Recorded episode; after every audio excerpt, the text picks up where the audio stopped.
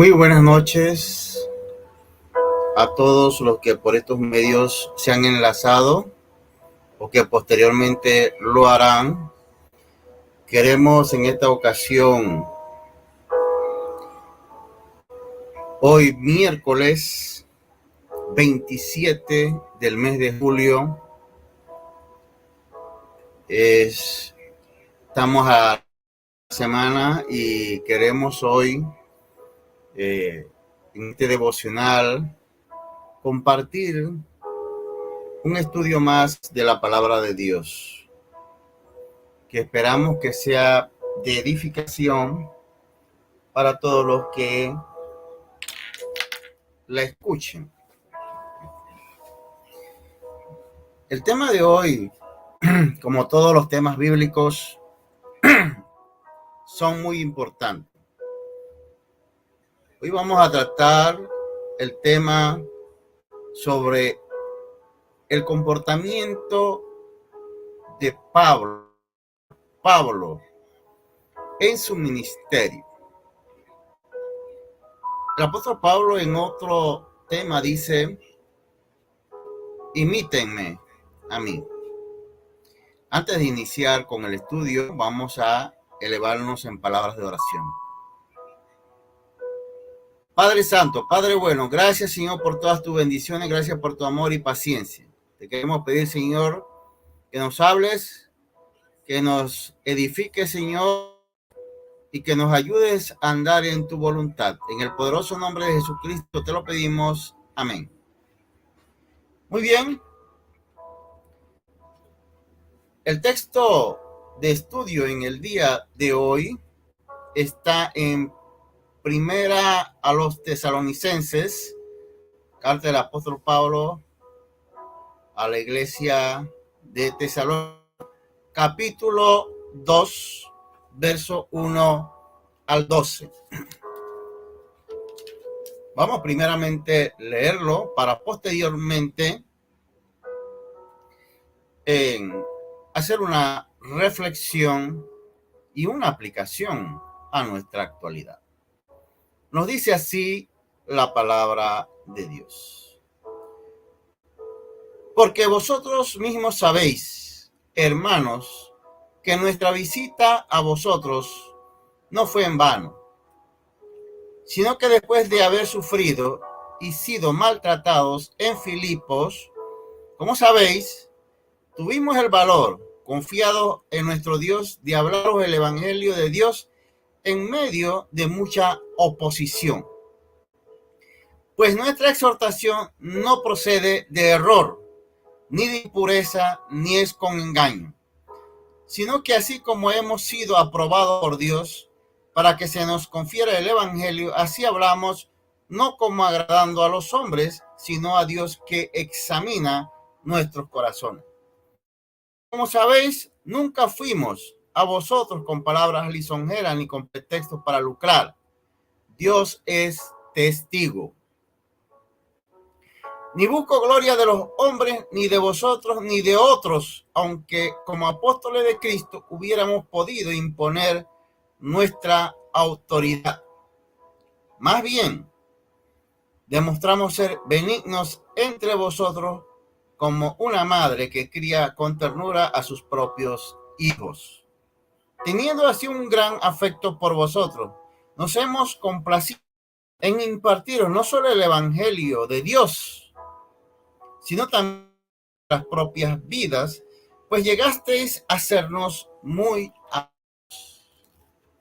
Porque recordéis, hermanos, nuestros trabajos y fatigas, como trabajando de día y de noche, carga ninguno de vosotros, os proclamamos el Evangelio de Dios.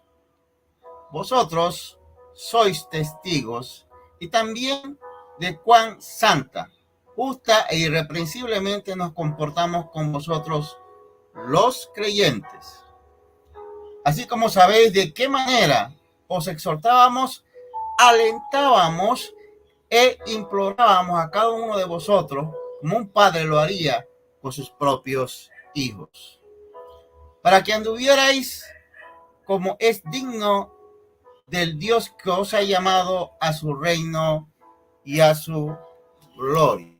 Palabra del Señor. Amén.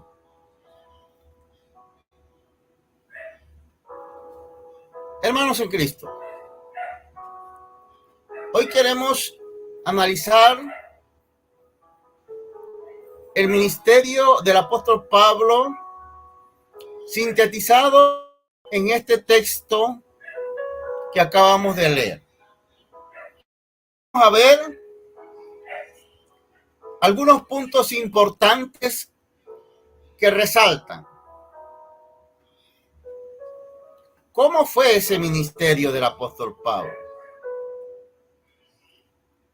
Todos cristianos estamos llamados a seguir el ejemplo del apóstol Pablo. Pero especialmente los que tenemos algún ministerio, somos llamados a seguir el modelo del apóstol Pablo. Vamos a ver primeramente las características generales del ministerio del apóstol Pablo. Luego pasamos a hacer algunas reflexiones actuales y aplicación. En primera instancia, en el verso 1 dice, porque vosotros mismos, hermanos, que nuestra visita a vosotros no fue en vano. Fíjense, hermanos y oyentes, y los que nos ven, que el apóstol Pablo dice que su visita no fue en vano. Cada vez que el apóstol Pablo escribía, en este caso, por ejemplo, él dice que su visita no fue en vano. De lo cual podemos deducir, y leyendo entre líneas, que para la época del apóstol Pablo había quienes visitaban las iglesias y sus visitas eran en vano. No tenían ningún fruto, ningún resultado. Era pérdida de tiempo.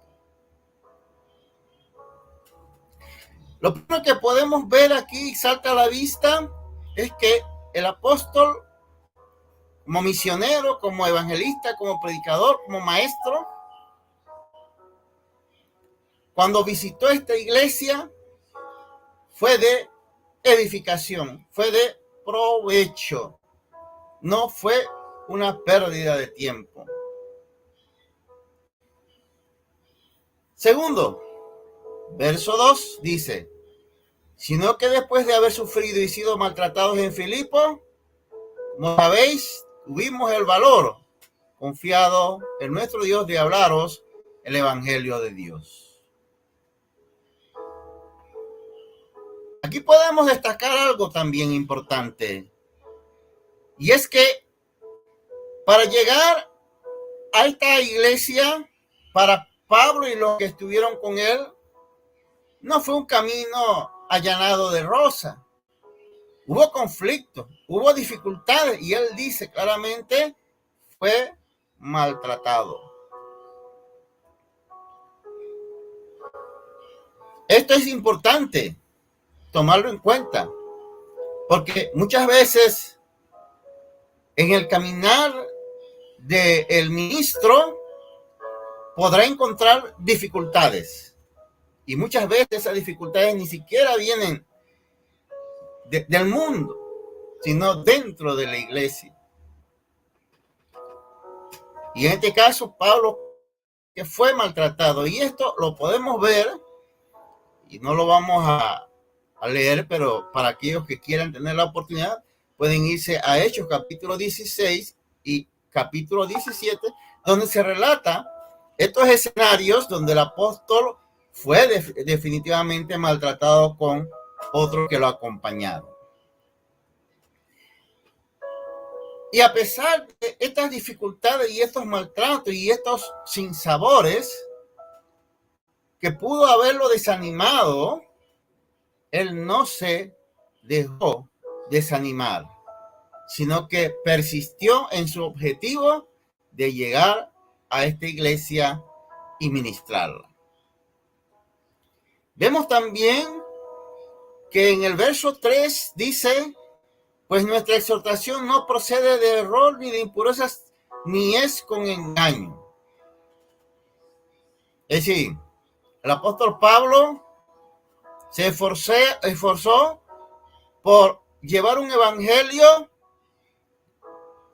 puro, auténtico. En los siguientes textos, por ejemplo, dice, sino que así como es, hemos sido probados por Dios, para que se nos confiera el Evangelio, así hablamos, no como agradando a los hombres, sino a Dios que examina nuestros corazones. Porque como sabéis, nunca fuimos vosotros con palabras lisonjeras ni con pretextos para lucrar. Dios es testigo.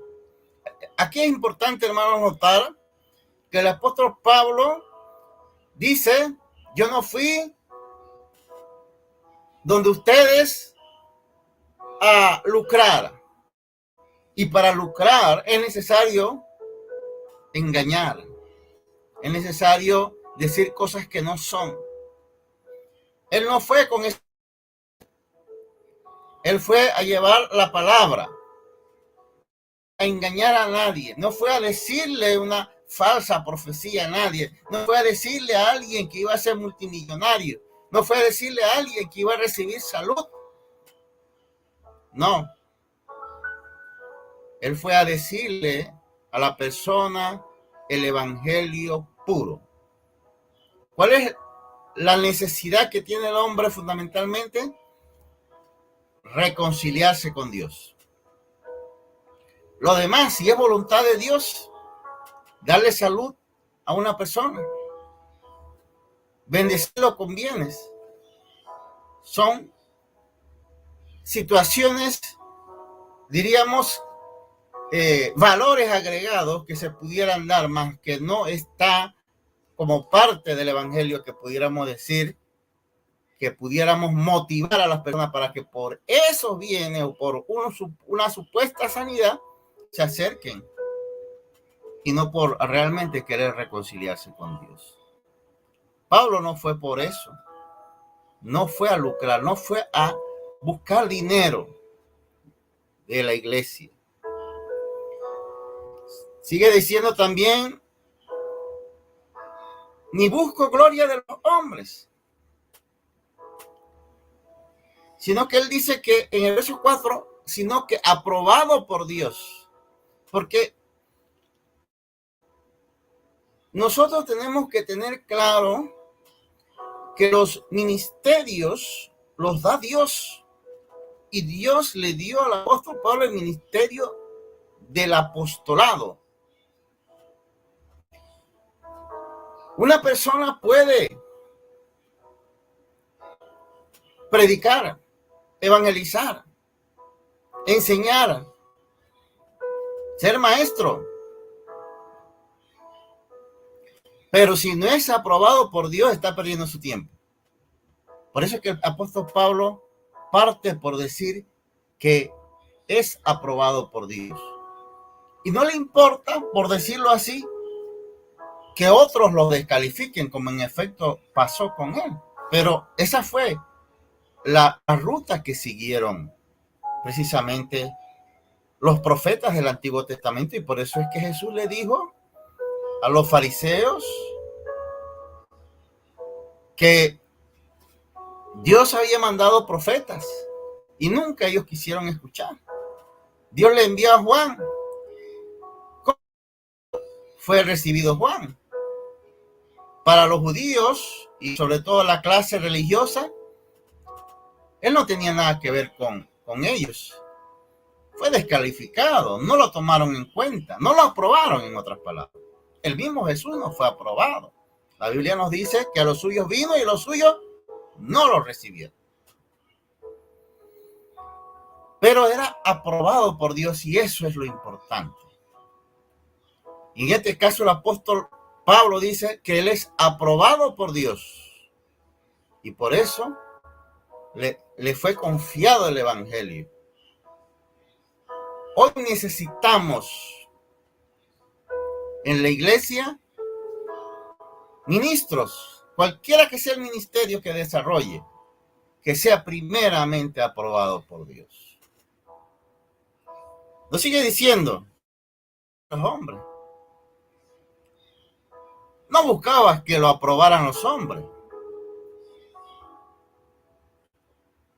Dice, ni de vosotros, ni de otros, ni siquiera buscaban ser aprobado por la iglesia de Tesalónica. Y esto es importante porque Dios es el que da los dones. Es Dios, dice Efesios capítulo 4, 11, que, que Dios constituye. Una escuela bíblica no constituye, puede formar, pero no hace predicadores, no hace evangelistas, no hace pastores. Quien constituye los ministros, dice Efesios 4:11, es Dios. Ahora, si Dios lo aprueba, eso es lo fundamental. Si no lo aprueban las personas y no lo aprueban ni siquiera la iglesia, la posición del apóstol Pablo en este caso es esta, dice, no busco gloria de los hombres, ni de vosotros, ni de otros, dice. El que quiere realmente ministrar conforme a la voluntad de Dios, de Dios, no la de los hombres. El verso 10 nos dice lo siguiente. Vosotros sois testigos y también Dios de cuenta cuán santa, justa e irreprensiblemente nos comportamos con vosotros. Fíjese que él dice, iniciando la lectura, que su visita fue de provecho, porque dice que no fue en vano. Y sigue diciendo, no fue a lucrar donde los hermanos. Pero no solo eso, no, no podían tacharlo de que se había portado mal. Dice que él tuvo una conducta santa, justa, irreprensible durante el tiempo que estuvo en Tesalónica, en la iglesia de Tesalónica.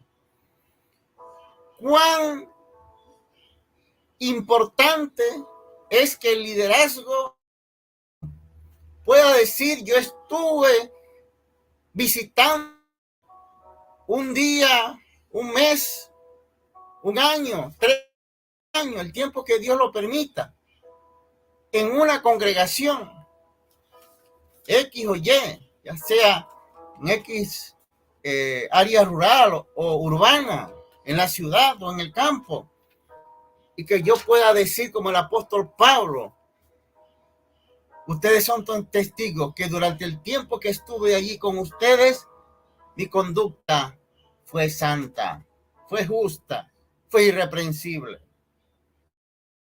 Tristemente, algunos no pueden decir eso porque han tenido que salir hasta huyendo, porque no han entendido casi. Y, y, es importante ver, hermanos, que el evangelio del apóstol Pablo no solamente consistía en decir, yo tengo el evangelio, pero yo tengo la sana doctrina. No, él también incluyó, y es bueno que lo lean, los que se dicen ministros él también dejó un ejemplo de conducta santa, justa e irreprensible. Finalmente, hermanos, en el verso 12, 2, 12 de, la lectura, nos dice el apóstol Pablo para finalizar, para que anduvierais como es digno del Dios que os ha llamado a su reino y a su gloria. Apóstol Pablo no solamente, hermanos, habla de lo que él hizo, de cómo ministró en la iglesia de Tesalónica, sino que le dice con propiedad, sigan mi ejemplo, dice, a que anduvierais así como yo me comporté, donde ustedes es el ejemplo que deben seguir. ¿Para qué? Dice, para ser digno del llamamiento que nos hizo o nos hace Dios. Reflexionando, hermanos, un poco el texto que hemos leído, podemos decir que hace falta en la iglesia, en la sociedad, que volvamos a recuperar líderes, ministros, sean predicadores, misioneros, diáconos, maestros, que doblen rodilla noche que estudien la palabra, que ministren con sinceridad, sin buscar lucro, pero sobre todo, que den un buen ejemplo y que puedan decir, sigan mi ejemplo, así como el apóstol Pablo lo hizo. Que Dios como dijera Jesús, oremos. Oremos para que Dios levante obreros. Porque hay muchos obreros que se han levantado, pero no son obreros levantados por Dios. Son obreros fraudulentos. Necesitamos que Dios levante obreros. Que sigan esta línea que trazó el apóstol Pablo y que es aplicable no solamente para un tipo de ministro, sino para todos los que llevamos algún ministerio. Porque el que da los dones es Dios. Y ministerio es más importante. Hasta el ministerio del que da, del que ayuda, es valioso. Dios nos va a pedir cuenta sobre la base de los dones que nos dio, los talentos que nos dio.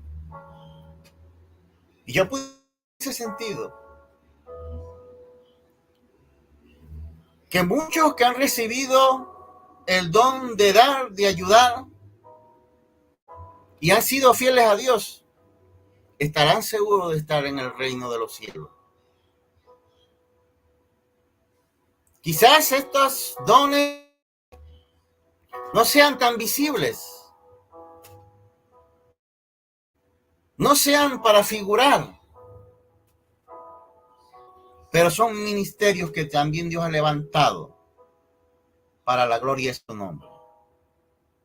Tan importantes como los ministerios que tienen que ver con el predicar como con la enseñanza. Que el Dios Todopoderoso nos guarde, nos guíe y nos ayude a nosotros a cada día ser mejores cristianos y mejores ministros.